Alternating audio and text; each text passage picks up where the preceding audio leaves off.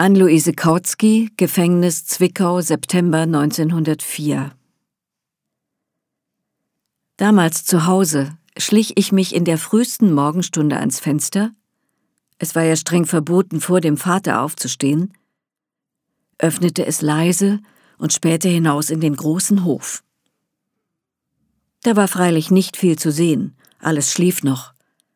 Eine Katze strich auf weichen Sohlen über den Hof, ein paar Spatzen balgten sich mit frechem Gezwitscher, und der lange Antoni in seinem kurzen Schafpelz, den er Sommer und Winter trug, stand an der Pumpe, beide Hände und Kinn auf den Stiel seines Besens gestützt, tiefes Nachdenken im verschlafenen, ungewaschenen Gesicht. Dieser Antoni war nämlich ein Mensch von höheren Neigungen. Jeden Abend nach Torschluss saß er im Hausflur auf seiner Schlafbank und buchstabierte laut im Zwielicht der Laterne die offiziellen Polizeinachrichten, dass es sich im ganzen Hause wie eine dumpfe Litanei anhörte. Und dabei leitete ihn nur das reine Interesse für Literatur, denn er verstand kein Wort und liebte nur die Buchstaben.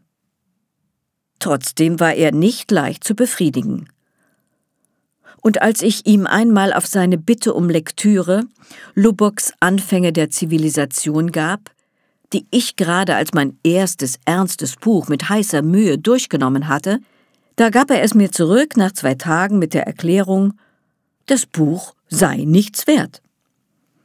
Ich meinerseits bin erst mehrere Jahre später dahinter gekommen, wie recht Antoni hatte.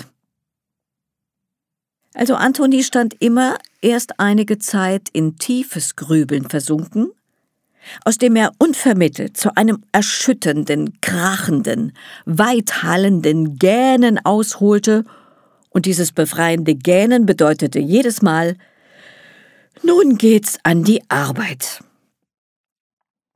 Ich höre jetzt noch den schlürfenden, klatschenden Ton, womit Antoni seinen nassen, schief gedrückten Besen über die Pflastersteine führte.